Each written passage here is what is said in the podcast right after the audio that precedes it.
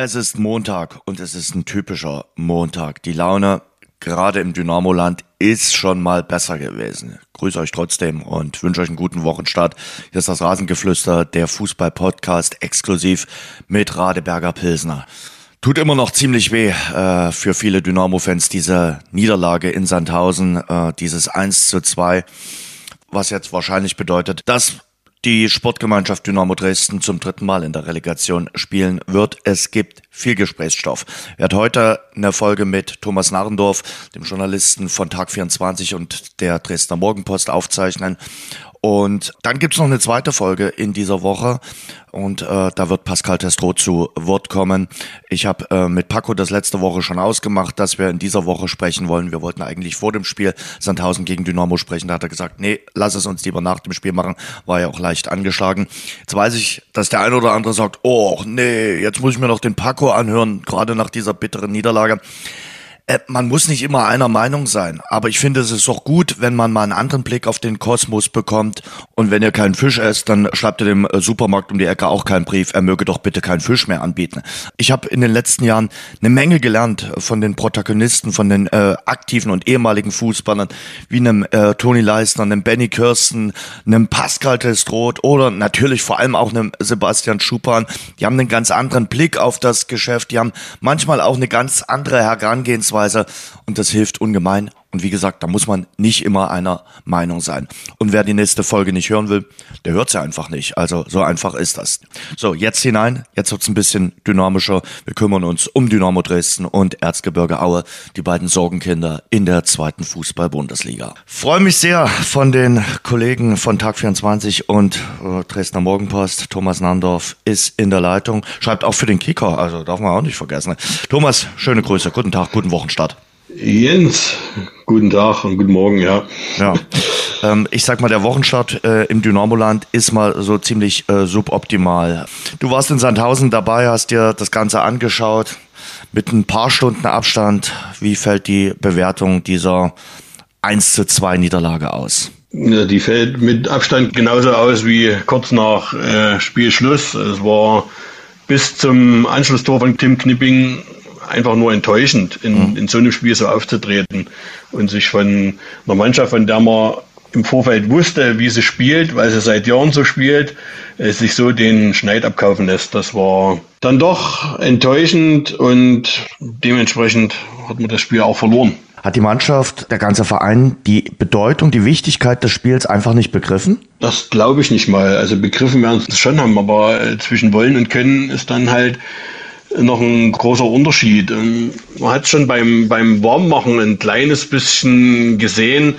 Äh, auf der einen Seite war es ein normales Warmmachen und auf der anderen Seite bei denen in den weißen Trikots, die haben schon beim Warmmachen Gras gefressen. Ja, du bist also jetzt schon der Zweite, der mir das sagt, mit dem, mit, dem, mit dem Warmmachen, der das Gefühl hatte, die, die anderen haben sich anders warm gemacht als Dynamo. Ja. Gibt's doch nicht. Äh, ich ich mache das eigentlich prinzipiell, weil man beim, beim Warmmachen schon vieles sieht äh, wie, die, wie die Jungs aus der Kabine kommen, wie sie sich beim Warmmachen geben. Und das, das war bei Sandhausen schon das Warmmachen war ein Tick aggressiver. Und, und so gehst du dann halt auch ins Spiel rein. Die Dynamos haben eine gewisse Anlaufzeit gebraucht und Sandhausen nicht. Also die waren sofort bei 100, 110 Prozent und äh, bei Dresden hat halt genau das gefehlt, was Sandhausen gezeigt hat. Und man wusste es. Also ich will nicht sagen, dass es unterschätzt haben, das auf keinen Fall, oder dass sie nicht mit 100 Prozent reingegangen sind. Aber es war von Anfang an, also mit dem Eintritt ins Stadion, mit dem Warmmachen war zu sehen, wer mehr will, so komisch das klingen mag. Aber du, du hast 2000 Zuschauer äh, auf deiner Seite, du hast 2000 Fans, die den weiten Weg über 500 Kilometer äh, auf sich genommen haben. Und äh, dann trittst du so auf?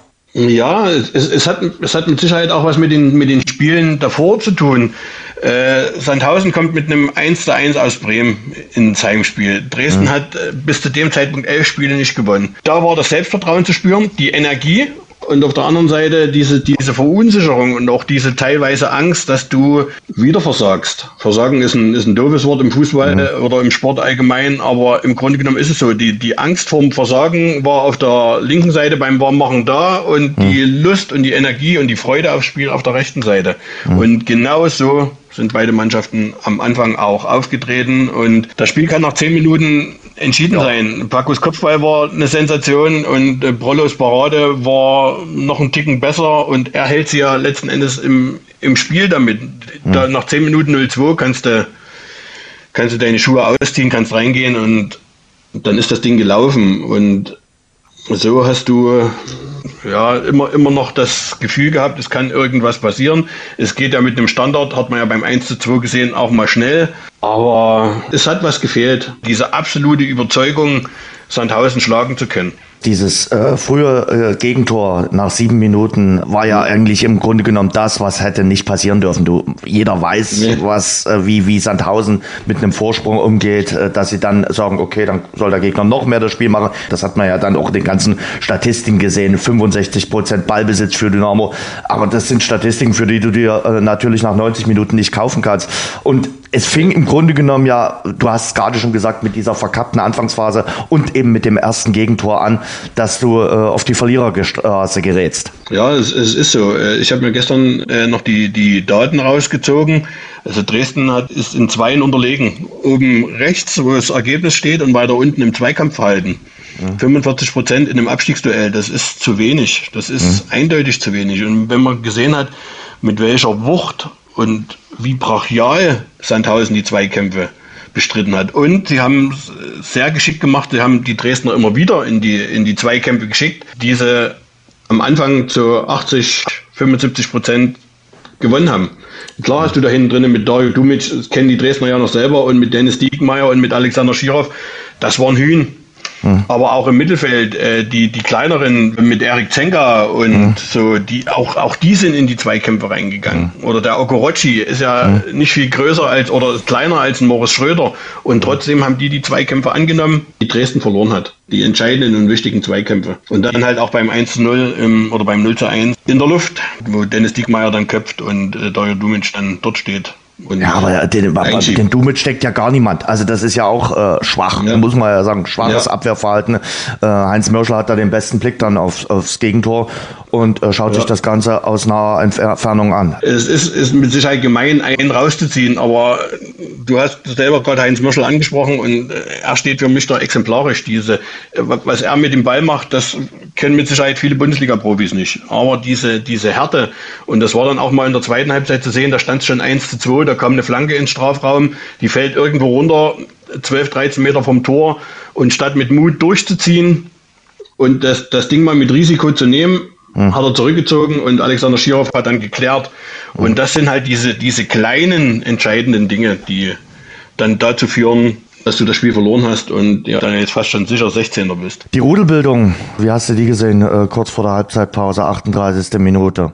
Die war genau vor unserem Blick, genau vor der Pressetribüne. Äh, war natürlich ein, ein böses Foul, mhm. wo man, denke ich mal, mit Gelb noch sehr gut zufrieden ist. Und ja, das war, war eine Situation, wo das Spiel kippen kann. Wenn der Schiedsrichter das äh, sich in Video nochmal anschaut, geht das Spiel mit 19 Mann weiter. Wenn er die, das Gelb belässt von Okorochi, mhm. also Paul Will, äh, Yannick Bachmann und auch Sebio Suku, die müssen dort fast schon zwingend vom Platz fliegen, weil Suku wirkt Paul Will dann richtig. Äh, Yannick Bachmann schlägt mal um sich gegen Paul Will und, und Paul war auch kein Musterknabe da drin. Also man kann da schon drei rote Karten ziehen. Er hat es mit drei gelben belassen. Äh, Sebio Soko kam ganz ungeschoren davon. Das hätte das Spiel kippen können, aber hat auch die Aggressivität gezeigt, die von Seiten Sandhausen eben, eben drin lag. Und äh, auch wenn dort 20, 25 Mann auf dem Haufen standen, auch dort hat Dresden den kürzeren gezogen. Mhm. Äh, wie fandst du, also am, am, Schiedsrichter müssen wir jetzt nicht äh, groß drüber reden, äh, das nee, ist äh, nur, nur ein, ein, ein, Nebenfakt, aber wie fandst du überhaupt die Schiedsrichterleistung? Also die war eigentlich bis auf diese Rudelbildung äh, ganz okay. Er hat, er hat äh, und das ist, das ist auch ein Fakt, den Dresden lange Zeit nicht begriffen hat. Er hat äh, von Anfang an eine sehr großzügige Linie im Spiel ja. gehabt. Hm. Es hat äh, zwei, dreimal geknallt, wo, wo dann die Dresdner nach oben geguckt haben, als sie am Boden lagen und auf den Pfiff gewartet haben. Und er hat eben nicht gepfiffen. Er hat sehr, die 90 Minuten sehr großzügig geleitet, vom hm. Zweikampfverhalten her. Und da hat sich Dresden erst nach einer halben Stunde drauf eingestellt und dann sind sie besser ins Spiel gekommen. Ja, also hast du dort einen Schiedsrichter, der klein nicht pfeift äh, und, und pfeift ja jeden Zweikampf weg hätte Dresden vielleicht mehr genutzt, aber man muss dann halt auch nach einer Viertelstunde halt mal mitkriegen, ey, der lässt das laufen, der pfeift nicht alles. Mhm. Ja, und das, das war auch noch ein Gesamtpaket, darauf haben sie sich zu spät eingestellt. Thomas, wir spielen das jetzt Woche für Woche ab, aber ich frage dich, warum schafft es Dynamo Dresden im Jahr 2022 nicht, über das Gewinnen sprechen wir gleich nochmal, das können sie ja auch nicht, aber warum schaffen sie nicht mal in einem Spiel zwei Tore zu erzielen? Also das, das, ja. das begreife ich nicht. Also das ist ja wirklich hab, richtig schwach. Ich habe hier eine Statistik äh, liegen, die ich für die Morgenpost diese Woche noch aufarbeiten will. Acht Tore sind in der Rückrunde in zwölf Spielen. Ist natürlich nicht die Welt. Ne? Die schlechteste Offensive selbst Auer hat 13 Mal getroffen. Ja, und von diesen acht Toren sind fünf nach einem Standard gefallen. Das spricht ja wieder für sich. Die letzten, von den letzten fünf Toren waren vier nach Eckbällen oder Freistößen. Hm. Und wenn du es dann abziehst, es sind nur drei aus dem Spiel heraus und da war äh, Julius, ist Julius Kates Sonntagsschuss gegen Rostock schon mit dabei. Es mangelt nicht am, an den offensiven Standards, sondern mhm. es mangelt ganz einfach an der, an der Durchschlagskraft. An, und da finde ich, äh, hat Dresden weder im Sommer noch im Winter gut reagiert. Weil du, du siehst Christoph da Ferner alleine, Sandhausen hat ihn aus dem Spiel genommen, da mhm. standen meistens zwei, drei um ihn herum. Er konnte, er hatte nie Platz, aber es, kam, es kommt dann halt auch nichts von dem Nebenmann, der torgefährlich wird. Und da hat Dynamo schlichtweg versäumt, qualitativ nachzulegen. Im Sommer schon nicht und jetzt im, im Winter dann auch nicht. Oliver mhm. Battista Meyer ist ein super Fußballer, aber halt keiner, der, der die Tore am Fließband schießt. Hm. Äh, eher ein Vorbereiter, aber kein, kein Torschütze. Und das ist das Ganze. Du, du hast nur Duffy und wenn er aus dem Spiel genommen ist, äh, freut sich der Gegner. Wir können ja festhalten, Batista Meyer ist noch irgendwie ein Transfer, den man verstehen kann äh, im, im, im ja. Winter. Aber die anderen ja. beiden, Trichal äh, ist in die Hose gegangen. Und äh, ja. Adrian Fein haben wir bislang in einem Testspiel gesehen. So äh, ja. müssen wir nicht drüber reden. Ist, ist jetzt schon hinlänglich diskutiert worden. Ähm, vielleicht sehen wir ihn in den letzten 20 Minuten gegen Erzgebirge Aue nochmal. Wer weiß das schon. äh, oder vielleicht hilft ja. er dir dann in der Relegation.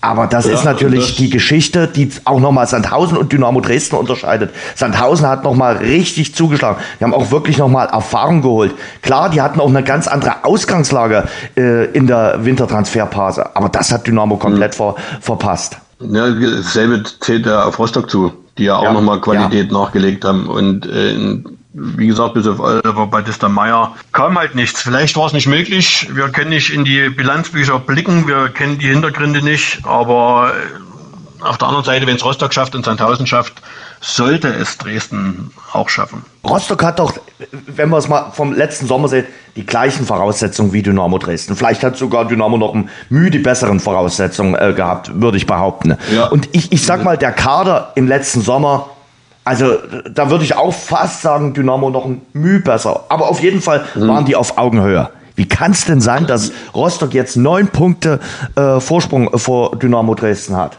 Ich glaube 22 Punkte und Platz 11 waren es nach der Hinrunde, ne? nach dem mhm. Sieg in Aue, ja. Mhm. Und da hatte Rostock fünf Punkte Rückstand mhm. oder vier Punkte Rückstand. Und das, das kommt eben mit dazu. Dort ist, ist Qualität zugeführt worden und in, in Dresden ist Quantität zugeführt worden. Das klingt jetzt vielleicht böse, aber Pascal Sohm und Philipp Hosener hätten vielleicht sogar mehr gerissen, ne, weil sie eben die ausgepuffteren Stürmer sind. Václav Trischal hat mit Sicherheit seine, seine Qualitäten, aber als er gestern reinkam und du siehst, er spielt mit seinen Meter 76, 77, 78, wie er groß ist, gegen, gegen den Alexander Schirov oder gegen den Dario Dumic, das kann ja gar nicht gut gehen. Und da ja. hätte ich vielleicht als, an Trainer sich vielleicht schon Sebastian May vorne reingebracht. Ob ich den nur drei Minuten vor Schluss bringen oder dann eben in der, in der 60. Er hätte ja mit diesen Kanten dort hinten mithalten können. Ja, und äh, in, in einem Spiel, wo du drückst, wo keine Konterchancen entstehen, auf Václav Trischal zu setzen, das war mutig. Die Wechsel ja. fand ich sowieso, äh, dieser Dreierwechsel nach einer Stunde kam für mich auch fast schon äh, zu spät. Im Grunde genommen hättest du ja nach dieser sehr schwachen ersten Halbzeit auch da schon das erste Mal reagieren ja. können, vielleicht sogar müssen. Zur, zur Pause äh, reagieren mit den, mit den drei Wechseln, weil Aki hat dem Spiel gut getan, weil er wirklich mal an den Gegenspielern auch vorbeikam. Hm. Und auch äh, zwei, drei richtig gute Flanken drin hatten und auch den Abschluss, den Patrick Treves gleich nach dem 1 zu 2 äh, pariert hat.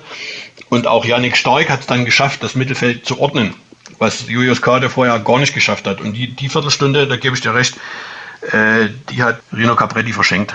Ja, weil du Capretti jetzt äh, ansprichst, äh, ist der Trainereffekt, den man ja sich immer von so einem Trainerwechsel erhofft, verpufft. Äh, fünf Spiele hatten wir jetzt unter Capretti, auch wenn die Gegner richtig schwierig waren, die ersten vier jedenfalls. Ja, ich hatte schon Anfang März überlegt, äh, ob, das, ob das richtig ist, einen Trainer zu wechseln, weil es kamen halt vier Spiele, wo du sicher sein konntest, das sind keine zwölf Punkte. Mhm. Und du einen Trainer quasi äh, sofort verbrennen kannst. Und das ist leider auch passiert. Und auf der anderen Seite sage ich ganz ehrlich, die fünf Spiele haben gezeigt, dass es nicht zwingend am Trainer lag. Woran lag es denn? Also, das liegt schon an, an dem Personal, weil zu wenige diese, diese permanente Qualität für die zweite Liga besitzen. Mhm. Heinz Mörschel macht irgendwann mal ein, ein Riesenspiel, äh, kommt in Nürnberg rein, zerfleischt mhm. dort alles und äh, die folgenden Spiele siehst du ihn wieder nicht mehr. Hm. Genau dasselbe ist, wie gesagt, mit Batista Meyer. Super Voraussetzungen, äh, schlägt tolle Ecken, Freistöße, bringt spielerisch eine neue Note rein, aber kann sich nicht durchsetzen. Und so kann man das durch die Reihen gehen. Die einzigen stabilen sind ja wirklich im Knipping. Hm. Michael Solbauer, äh, Prollo im Tor und Chris Löwe, wenn er, seit er wieder gesund ist, der ja auch gestern ein gutes Spiel gemacht hat. Und Christoph Ferner. der Ferner, ja. ja. Und der, der Rest ist austauschbar. Mir hat zum Beispiel ein Paul Will gegen Schalke gefallen und gestern mhm. gefallen, aber trotzdem macht, macht er den Klops. Es war, es war auch nicht unbedingt der, der akkurateste Pass von Michael Akoto in dem Moment, aber man sollte als Zweitliga-Profi einen Ball verarbeiten können, wenn er aufspringt und hoppelt. Und das sind immer wieder diese, diese fehlende Konstanz in den mhm. Leistungen aller, aller die, die dort spielen. Und du hast halt keine großen Alternativen. Patrick Weihrauch spielt da überhaupt keine Rolle mehr. Nee. Äh, Agi Diabusi ist, spielt in Nürnberg stark, spielt gestern stark, zwischendurch siehst du immer wieder nicht die fehlende Konstanz der Spieler. Und äh, ich, da, ich denke mal, darauf hat ein Trainer in fünf Spielen gar nicht so den großen Einfluss. Ist es also ein besserer Drittligakader? Das ist eine böse Frage. ich denke mal, die, die Qualität haben sie schon, aber sie rufen sie eben nicht permanent ab. Ja, wenn du ab und zu mal bei den Trainingseinheiten dabei bist, dann denkst du ja dann auch, äh, warum, warum macht er das im Spiel nicht? Aber im Spiel hast du dann eben wieder diesen, diesen ganz anderen Druck. Mhm. Im Training hast du keine Angst zu versagen, weil es ein Training ist. Da kommt es nicht drauf an, ob du aus drei Metern Entfernung mal einen Ball übers Tor schießt. Aber im, im Spiel dann eben schon. Sie sollten die zweite Liga halten. Das haben sie absolut drin, aber die Konstanz fehlt. Und du hast halt eben zu wenige Häuptlinge, die vorangehen als wir hier das letzte Mal gesprochen haben, das war, glaube ich, nach dem Hamburg-Spiel, da hätten wir uns beide nicht mhm. vorstellen können, ähm, dass Dynamo jetzt quasi für die Relegation äh, planen kann und äh, eine Verabredung mhm. für den 20. und äh, 24. Ähm, Mai hat. Lass uns noch mal auf die Ursachenforschung auch für das Jahr 2022 gehen, warum es bislang mhm. noch keinen einzigen Sieg gab. Äh, ist das dann mhm. so, so, ein schleichender Prozess, äh, weil du eben nicht gewinnst, dass sich das oben in der Birne festsetzt, weil du denkst, oh Gott, nicht schon wieder äh, versagen. Dann kam äh, diese herbe Rostock-Niederlage, der Trainerwechsel. Es kam halt auch wirklich mhm. äh, vieles zusammen. Was sind die Ursachen für diese desolate äh, Rückrunde bislang? Da müssen wir zum letzten Spieltag der Hinrunde gehen, denke ich mal. Das hm. 1 zu 0 in Aue, was hm. glücklich zustande kam. Dank Martin Menne. Vom, dank, dank Martin Menne und dank dem nicht gegebenen Elfmeter für Aue. Äh, ich denke mal, mit den 22 Punkten, wie ich es gerade gesagt habe, und Platz 11, ist eine gewisse Zufriedenheit eingekehrt. Und ich, ich meine, es ist spekulativ, aber ich bin mir 100% sicher, hättest du in Aue nicht gewonnen, wärst du dort hm. mit einem Unentschieden rausgegangen oder hättest das Spiel verloren, wärst du schon ganz anders in Ingolstadt aufgetreten. Ne, dann hast du gesagt, gut, hast mal 0-3 verloren, bist doch trotzdem 22 Punkte, gehst du ins neue Jahr. Und dann war für mich der Fehler, dass du die beiden Unentschieden gegen HSV und gegen Hannover als Erfolg verkauft hast. Und wenn du die beiden Mannschaften jetzt siehst, gut, äh, Hamburg ist trotzdem Sechster oder Siebter, aber Hannover äh, war bis zum Ausspiel eben auch noch mit unten drin. Und äh, das sind dann diese, diese falsche Zufriedenheit, diese, diese Selbstsicherheit, äh, wie du dann aus der Winterpause gekommen bist. Hm. 1 zu 1 gegen HSV, Riesenerfolg und wir haben 0 zu 1 aufgeholt und äh, stark. Das 0 zu 0 in, in Hannover kam durch Prollo zustande, wenn man ehrlich ist.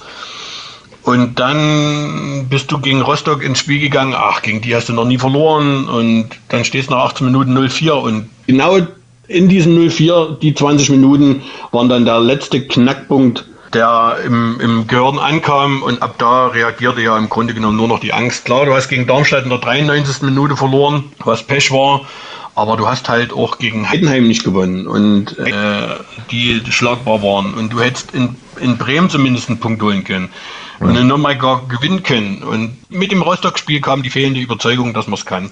Die 20 Minuten haben wehgetan weil du es jetzt gerade so angesprochen hast, dass man sich oft in Sicherheit gewogen hat. Hat man sich auch alles ein bisschen zu schön geredet oder redet sich auch alles immer ein bisschen zu schön nach dem Motto, ach na ja, notfalls haben wir noch die Relegation und das wird schon irgendwie. Ich habe mal verglichen mit den letzten Abstiegsspielzeiten. Vor zwei Jahren hattest du nach 29 Spieltagen 28 Punkte und äh, 2014 in der Abstiegssaison auch 28 Punkte. Bist mhm. du direkt abgestiegen. Im Grunde genommen kann man ein großes äh, Blumenpaket Richtung Ingolstadt und Aue schicken, dass die beiden in der Liga sind. Dass du überhaupt sagen ja, kannst, okay, Platz 16 hast du einigermaßen sicher.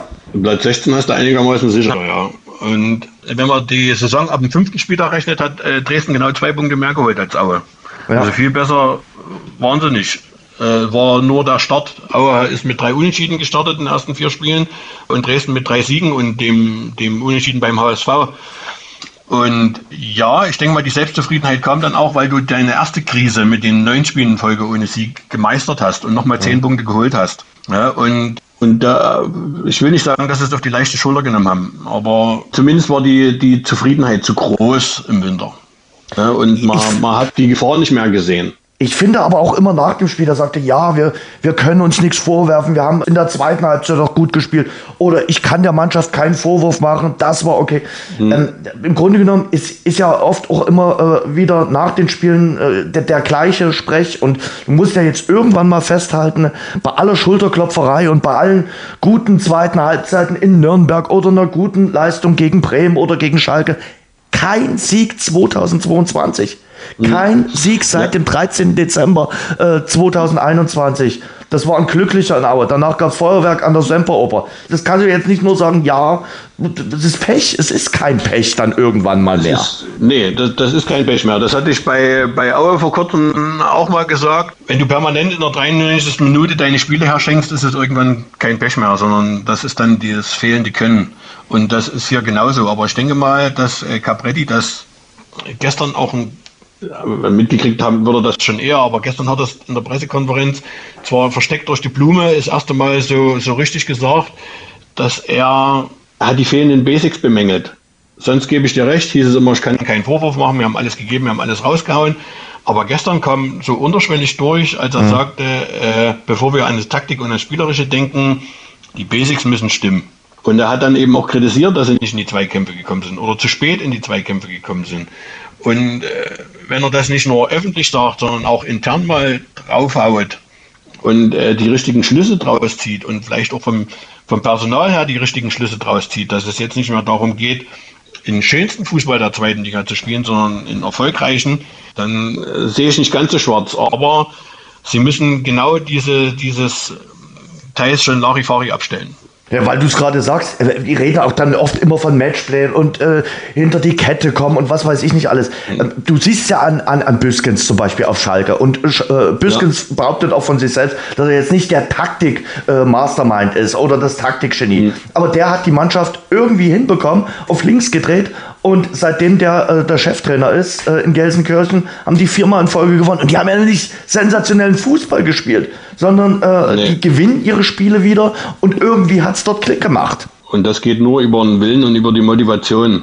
Und wenn dir das jemand von 6 Uhr, wenn der Wecker klingelt, bis abends 23 Uhr ins Bett geht, dir immer wieder einschärft, immer wieder motivierend kommt, immer wieder sagt, ja, du musst mit Willen, du musst mit Einsatz, du musst mit Brachialität kommen. Das Spielerische zählt jetzt gar nicht mehr. Und das, das hat das Schalke ein, ein sehr gutes Beispiel. Weil die haben weder in, gegen, gegen Heidenheim überzeugt, noch haben sie in Dresden überzeugt, aber sie haben sechs Punkte geholt.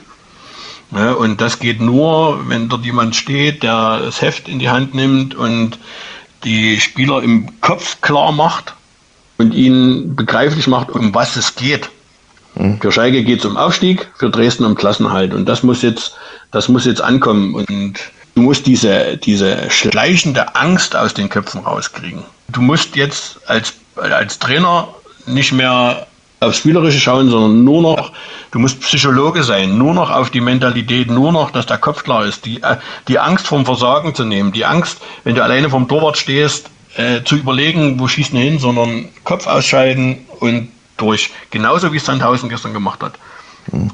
Ja, und äh, dann, dann noch den Kopf oben behalten. Nicht drüber nachdenken, sondern einfach rausgehen und den Gegner bekämpfen. Um was anderes geht nicht mehr. Bespielen, das können sie gut, aber sie müssen die Gegner bekämpfen. Und daran, daran hapert ich bin noch mal bei meiner Frage, haben Sie es wirklich begriffen? Äh, wissen Sie, um was es geht? Ich finde es auch noch im ganzen Umfeld so relativ ruhig. Also klar machen sich viele Sorgen, aber es ist eben immer noch äh, die, die Situation, dass viele sagen, ja, wir haben ja noch die Relegation. 20., 24. Mai wird schon irgendwie. Also da, da gab es schon Spielzeiten hier in Dresden, das wirst du auch äh, wissen, wo die, die Stimmungslage eindeutig äh, beschissener war. Ja, wenn man durch die durch die äh, sozialen Netzwerke scrollt und scrollt und man liest mal den einen oder anderen Kommentar, da geht schon ein kleines bisschen die Angst um. Ja, und eine Relegation ist, ist auch immer Kopfsache, weil der, der Dritte der dritten Liga kommt aus einer guten Saison. Der ist Dritter geworden. Der hat die große Mehrzahl seiner Spiele erfolgreich bestritten. Der Drittletzte der zweiten Liga kommt aus einer schlechten Saison. Und da sind wir wieder beim Thema Mentalität. Also die, die, die darf nicht erst am 20. Mai da sein, da ist es zu spät. Die muss schon vorher da sein. Also wenn du jetzt fünf Spiele verlierst, äh, kann man sich sicher sein, dass du, egal ob es Braunschweig, Kaiserslautern, 1860, Brücken, wer noch alles im Rennen ist, äh, die kommen mit einer breiten Brust. Du hast dann keine mehr. Und der Drittligist hat was zu gewinnen und der Zweitligist hat was zu verlieren. Ja. Und da musst du schon klar im Kopf sein. Und da muss Capretti jetzt eben genau die Spieler raussuchen, die dafür bereit sind. Ja, und äh, wenn du äh, siehst, wie in, in Sebastian May gestern in seinen insgesamt fünf oder sechs Minuten Spielzeit äh, über das Feld gefliegt ist, dann muss halt er spielen, weil er den Willen hat, weil er diese, diese, diese absolute Power auch im Körper hat, äh, diese Dinger zu reißen und die Dinger zu ziehen. Und dann muss halt mal ein, ein, ein Schönspieler auf die Bank. Du musst jetzt damit anfangen. Du musst jetzt in diesen fünf Spielen genau die elf, zwölf, dreizehn Mann raussuchen, die das auch wirklich richtig wollen und die nicht sagen, na gut, wenn ich absteige, gehe ich halt woanders hin. Ich glaube schon, dass ja. äh, dann auch Wille Klasse in, in solchen Situationen äh, schlägt. Und eins muss man auch sagen, die Relegation zwischen der zweiten und der dritten Liga war in den letzten Jahren längst nicht so klar wie zu, zum Beispiel die Relegation zwischen erster und zweiter Liga. Also da hat sich auch mhm. immer mal wieder der, der Drittligist äh, durchgesetzt. Geht es jetzt darum, Thomas, sich für die Relegation einzuspielen? Zum, zum großen Teil ja, äh, wirklich was die Psychologie betrifft. Und ich sag mal, du hast noch einen Vorteil, Sandhausen spielt noch gegen alle, die oben drin stehen. Sie haben, die haben noch St. Pauli, die müssen noch nach Nürnberg, die haben Schalke noch. Ja, also die haben fünf schwere Spiele, wo du auch nicht davon ausgehst, dass sie alle fünf gewinnen. Aber du musst deine Dinger jetzt erstmal ziehen. Und äh, so wie ich es gesagt habe, mit brachialer Mentalität musst du jetzt in diese, in diese Spiele reingehen und nicht auf die Tabelle gucken, sondern am Ende vielleicht hoffen, dass die Mannschaft, gegen die Sandhausen noch ran muss, die alle noch ihre Ziele verfolgen und das hoffentlich bis zum letzten Spieltag. Aber wie gesagt, du musst erstmal deine Hausaufgaben erledigen, bevor du äh, nach Sandhausen gucken kannst. Und die Hausaufgaben heißen jetzt ganz einfach, dass du deine drei Heimspiele gewinnst ja, und dann vielleicht noch in Düsseldorf oder beim KSC noch was holst. Dann ist noch Platz 15 möglich, auch wenn er jetzt weit weg scheint. Weil, wie gesagt, Sandhausen verliert ein Spiel, du gewinnst ein Spiel, bist du wieder drei Punkte ran und Sandhausen hat trotzdem noch die schlechtere Tordifferenz. Dann kann es noch klappen. Aber deine Hausaufgaben stehen an erster Stelle. Du versprühst ja so einen Hauch von Optimismus am, am, am, am ja. Tag nach dieser Niederlage gegen Sandhausen. also für mich war das Buch da, da direkt Rettung zugeklappt. Du musst dran glauben, du musst deine Spiele ziehen und das geht nur mit der, mit der Mentalität, die diese nicht immer gezeigt haben. Aber du solltest trotzdem jetzt deine Aufgaben auch erledigen und schon mal gucken, wer denn da als Dritter der dritten Liga in Frage kommt und dir die Spiele mal genauer anschauen. Mal näher bei Kaiserslautern oder Braunschweig zum Beispiel hinschauen. Ja, Olaf Marschall war gestern schon im Stadion. Also mhm. er hat sich die zwei Kandidaten zumindest schon mal angeschaut und ja, bis zur 60. Minute muss er sich wahrscheinlich nichts Gravierendes, Angstverbreitendes bei Dresden aufschreiben. Mhm. Ja, und Kaiserslautern, ja, das wäre Betzenberg mit 45.000 Zuschauern ausverkauft und Dresden mit 32, das wären Highlights, aber man, hm. man muss sie nicht unbedingt haben. Nee, ähm, ja. Braunschweig war sicherlich auch äh, sehr emotional ausverkauftes äh, Stadion, ja. Hamburger Straße. Also von daher, das wären, egal wer da auf äh, den äh, Drittletzten der zweiten Liga zukommt, auch äh, vom Dritten der dritten Liga sehr stimmungsvolle äh, Begegnungen. Und brauchen tut man das äh, definitiv nee. nicht. Wobei, ich sag mal, Erzgebirge Aue würde es momentan dankend äh, nehmen. Ja. Also die würden die Relegation sicherlich mit Kusshand nehmen. Dort sind die Lichter am äh, Samstag ausgegangen. Dort sind die äh, Lichter ausgegangen. Das ist äh, das. Die Fans sagen das schon seit, äh, seit Januar und jetzt haben es die mhm. verantwortlichen äh, Trainer, Spieler auch begriffen. Und Aue ist ja noch das Dresdner Glück, dass sich Aue so fast schon dämlich angestellt hat in vielen Spielen. Zehn mhm. Punkte nach der 90. Minute vergeben. In Paderborn zwei Tore nach der 90. Minute gekriegt. Von 3 zu 1 auf 3 zu 3. In St. Pauli äh, ein Ausgleich in der 93. Minute. Die Spiele in Ingolstadt und gegen, gegen Kiel in der Nachspielzeit weggeschmissen. Also Auer hat insgesamt zehn Punkte nach der 90. Minute vergeben. Und wenn du die dazu zählst, wäre Aue Drittletzter und Dresden Vorletzter. Und mhm. daher das Unvermögen der Auer ist das Dresdner Glück. Und du hast ja gerade selber gesagt, vor zwei Jahren war Dresden mit 28 Punkten nach 29 Spieltagen Tabellenletzter. Letzter. Das sieht dann so schön, diese Liga oben ist, so spannend, wie sie oben ist, sie zeigt, dass sie dann doch schon ne, fast schon zweigeteilt ist vom, mhm. vom Niveau her. Dass unten eben, eben keins herrscht, was mich bei Ingolstadt äh, relativ überrascht hat. Bei Aue nur ein bisschen nach dem Sommer im Vorjahr. Warum? Ja, weil sie ganz einfach auch zu viel Qualität abgegeben haben. Mhm. Ja, äh, äh, Florian Krieger, das hatte ich schon mal gesagt, das konntest du nicht verhindern. Da hatte eine, äh, eine Klausel im Vertrag, Paco weg und damit hast du 24 deiner 44 Tore abgegeben. Und mhm. das, das zu ersetzen, das, das war in Aue schon fast ein Ding der Unmöglichkeit. Mhm. Und, und trotzdem hatten sie in vielen Spielen auch Pech. Aber wie gesagt, wenn du permanent in der 93. Minute oder 92. Minute Gegentor bekommst, ist es dann auch das fehlende Können. Ja, und Auer hat den Vorteil jetzt, dass er halt fünf Spieltage vor Schluss äh, genauso gucken können, wer denn geeignet ist, mit in die dritte Liga zu gehen. Ja, die haben Planungssicherheit. Die haben Planungssicherheit. Da wird im Mai jetzt ein neuer Trainer kommen, äh, der dann die Mannschaft mit aufstellt. Äh, elf Spieler stehen unter Vertrag, darunter auch Martin Mennel.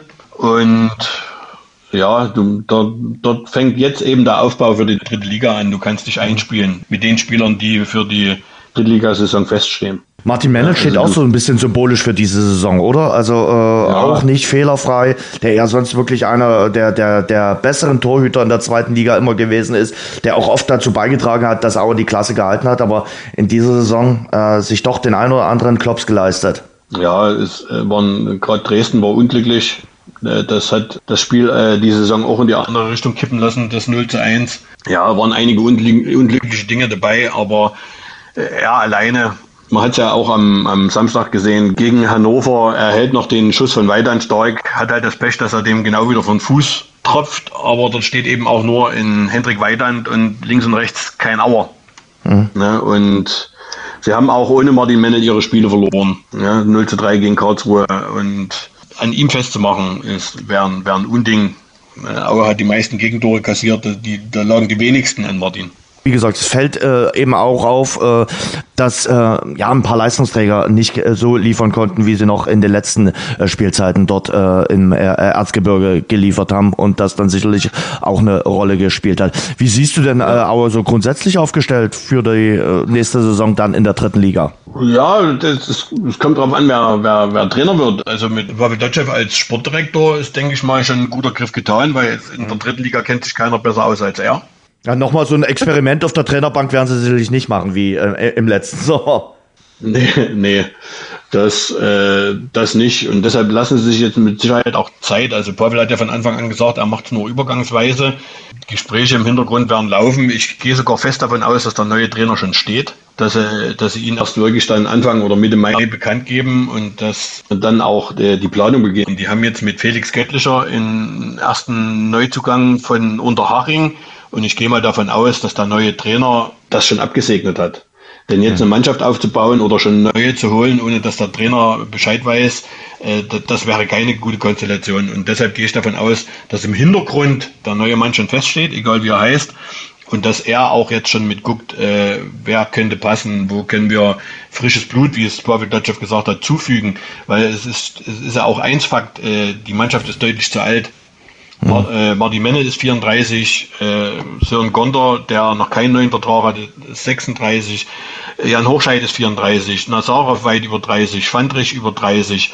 Also da muss schon auch einiges passieren. Klar musst du zwei, drei, vier äh, erfahrene Leute mitnehmen, äh, die auch wissen, wo der Hase langläuft, aber du brauchst definitiv Leute, die qualitativ gut sind, die sich noch entwickeln können und die am, im besten Fall diese dritte Liga auch schon kennen. Das hat ja Dotschew auch äh, gesagt letzte Woche äh, in der Pressekonferenz, dass er gesagt hat, okay, wir werden den Kader verkleinern und wir brauchen auch eine, mhm. ja, eine, eine, Blutauffrischung in diesem Kader. Es muss sich ein bisschen was äh, tun ja. äh, in, in der Zusammensetzung des Kaders. Und in Aue hat es halt dann auch keiner, kein Trainer geschafft, äh, weder Dirk Schuster im vorigen Jahr noch Spileski noch Hensel, äh, die, die, die jungen Leute wie Erik Majeczak oder Tom Baumgart den Schritt weiterzuentwickeln. Äh, die sind auch stagniert in ihren Leistungen oder in, in Anthony Barilla, der zwar immer spielt, aber auch nicht immer an sein Leistungslimit drankommt. In John Patrick Strauß, die alle in, in dem noch jungen Fußballalter sind, sind alle mhm. irgendwo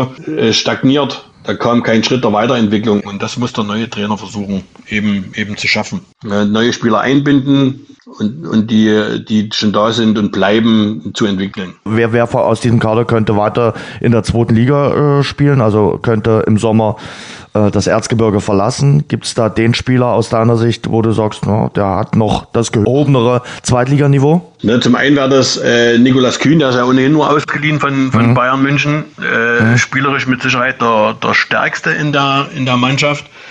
Aber ähnlich wie Oliver Battista Meyer auf Dynamo-Seite, äh, wenn du ihm auf die Füße trittst, äh, macht er noch den Schritt zurück. Ja, aber qualitativ vom Fußballerischen her, äh, er, wer mir auch gut gefallen hat, bis auf seine zwei roten Karten, äh, war Sofian Messegem, der mit Sicherheit auch das Zweitliganiveau hat. Ja, und mit Abstrichen äh, Antonio Jonic mit sechs Toren, bester Auer Schütze, aber das wirklich mit Abstrichen. Also ihn sehe ich noch dort, aber mehr dann auch schon, schon nicht mehr. Thomas, wir gehen in die Schlussrunde. Du hast äh, gestern so schön getwittert, äh, Dresden hat nie ohne Aue in der zweiten Liga äh, gespielt. Also wenn äh, ja. Dynamo dabei war, war auch Erzgebirge Aue dabei, hat es immer das Sachsen-Derby ja. gegeben. Äh, wie bezifferst du denn die Chance, äh, dass sich das in der nächsten Spielzeit ändert? Also dass beide in getrennten Ligen spielen. Dass beide in getrennten Ligen spielen und Dresden in der zweiten Liga bleibt. Äh, du hast mich vorhin schon als Optimist bezeichnet. Also ich gehe mal noch von 60 zu 40 aus. 60 Prozent. 60 Prozent. Ja, ja das, ich glaube noch ans Gute. und irgendwann, ja, das, es, es, muss ja irgendwann, und ich bin mir sicher, wenn, wenn du jetzt gegen Kiel gewinnst, dann ist der Knoten geplatzt. Ja, dann werden die anderen vier Spiele kein Selbstläufer. Du kennst die Bilanz gegen Holstein Kiel, ja, oder? Also. Ja, die, die kenne ich, die war ähnlich schlecht wie gegen, wie, wie gegen Sandhausen. Noch Aber schlechter. ich sag mal, irgendwann noch schlechter. Irgendwann muss ja mal der Knoten platzen. Ich hoffe, dass es gegen Kiel der Fall ist und aber die anderen vier Spiele werden, werden auch kein Selbstläufer. Aber ich sag mal, wenn der Knoten geplatzt ist, dann hast du wieder irgendwo dieses Selbstvertrauen in dir, dass du es schaffen kannst. Also ich sag mal so, holen sie in der kompletten Rückrunde keinen Sieg, sehe ich auch für die Relegation relativ schwarz, weil wie gesagt. Dann bist du definitiv auch kein äh, Favorit für die Relegation. Dann bist du, dann bist du kein Favorit, weil es eben diese Sonderstellung gibt. Äh, du, du, du kommst, du gehst mit keinem Erfolgserlebnis in die Relegation, mhm. wo es um alles geht. Und aus der dritten Liga kommt einer, der äh, die Brust bis zum bis zur Stirn hochgehoben hat, weil er eben gut drauf ist. Und dann, dann sehe ich wenig Chancen. Aber wenn sie bis dorthin, sag mal, von den fünfen, ich sag mal, wenn sie noch zehn Punkte holen, dann bin ich guter Dinge. Aber die muss man erstmal holen. Nächste Frage, weil ich dich jetzt hier beim Optimismus habe. Wie groß sind die Chancen, dass man die Relegation noch vermeiden kann? Das hängt von Sandhausen ab.